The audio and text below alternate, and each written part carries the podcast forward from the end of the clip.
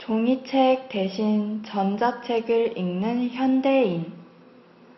문화체육관광부에 따르면 성인들의 종이책 독서율과 독서량은 감소한 것으로 나타났다.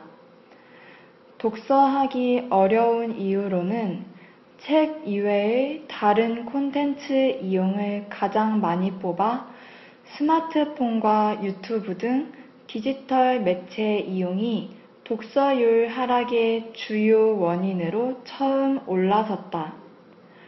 하지만 전자책 이용률은 성인과 학생 모두 증가하는 추세를 보였다.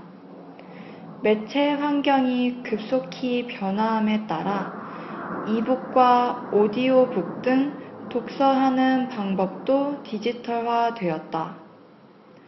韩语资讯尽在韩知。